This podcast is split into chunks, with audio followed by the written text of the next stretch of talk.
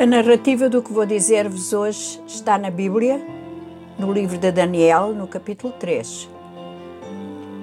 Quando as tropas de Nabucodonosor entraram em Jerusalém e começaram a destruir e a matar sem dó, os nobres e os príncipes de Judá sabiam que corriam grande risco e que a vida nunca mais seria a mesma depois daquela medonha invasão.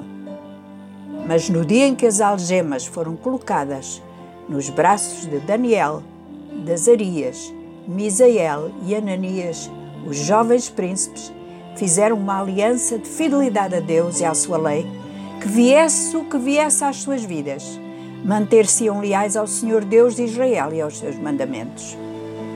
Quando entraram na grande Babilônia, olharam maravilhados para tudo o que viam. A sua nobreza, conhecimento e sabedoria davam-lhes meios para compreender a grandeza daquele império a imponência dos palácios e jardins. Espantosamente para eles, foram levados ao palácio do grande imperador e colocados nos aposentos que seriam ao mesmo tempo o lugar onde aprenderiam a língua e a literatura babilónica. O curso deveria ser de três anos, mas eles fizeram com muito mais rapidez do que era esperado.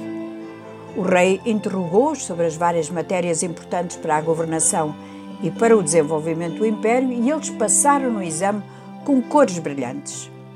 Mas não deixavam de ser prisioneiros e, por muito que as suas mentes e o seu porte fossem de perfeição, tinham inimigos à sua espreita. Um dia o imperador levantou uma grande estátua, com 27 metros de altura na planície de Dura, convocando toda a sua corte a curvar-se diante dela no dia da inauguração. E aí os três príncipes hebreus tiveram que tomar uma decisão: não se curvar, nem se prostrar diante da estátua. Apesar de toda a admiração que Nabucodonosor nutria pelos rapazes, isso não o impediu de condená-los à morte, mandando aquecer um forno para onde seriam lançados para uma morte atroz e impiedosa.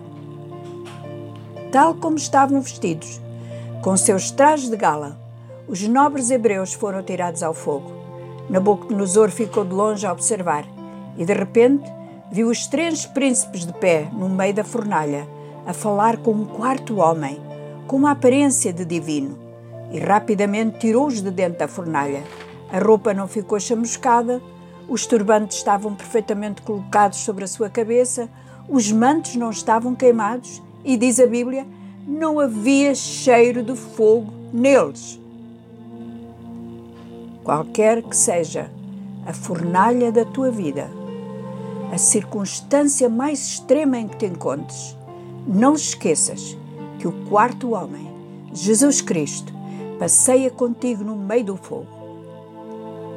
Jesus, Ele mesmo, prometeu estar contigo todos os dias até ao fim dos tempos. Quando a prova terminar, não haverá em ti nem cheiro de fogo o livramento será perfeito e completo. Podes até guardar essa roupa para lembrar-te mais tarde do livramento do Senhor, porque ela não cheira a fogo.